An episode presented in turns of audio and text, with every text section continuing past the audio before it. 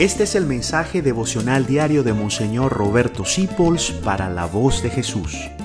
Queremos que la sangre de Cristo no se derrame en vano.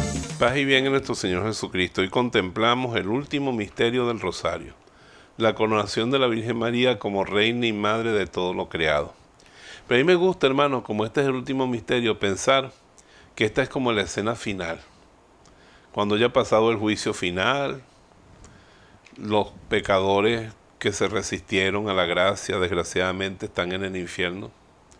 El purgatorio ya se cerró, ya todas las almas están purificadas.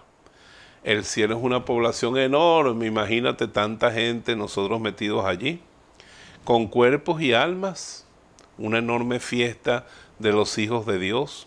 Dios tendrá que inventar otras formas de conocimiento y comunicación para que una multitud tan grande pueda estar feliz en el mismo lugar y todos rebosando de gozo, sin llanto ni dolor. Y llega un día en que Jesús tiene su gran fiesta de exaltación, y después de la exaltación de Jesús está a su derecha la reina, enjollada con oro de Ofir. Y entonces todos, toda la humanidad, le diremos gracias a María. Gracias por decir que sí. Y el mismo Dios, después de que nosotros le agradezcamos, le agradecerá a ella su entrega.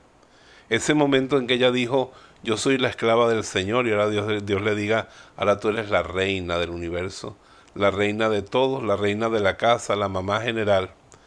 Y ella puede estar con Dios. Porque es un misterio muy profundo. Voy a tratar de explicárselo en estos instantes. Tanto amó Dios al mundo que le entregó su Hijo para que el mundo se salve por él. La única persona de la que se puede decir esto también es de la Virgen María.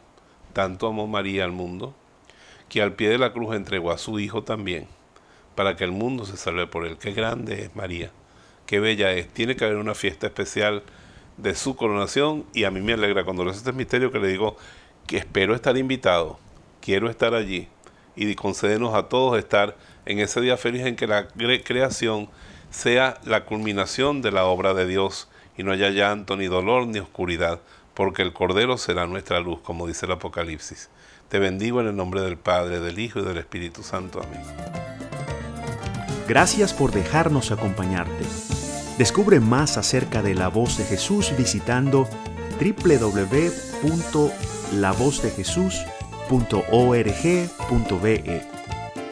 Dios te bendiga rica y abundantemente.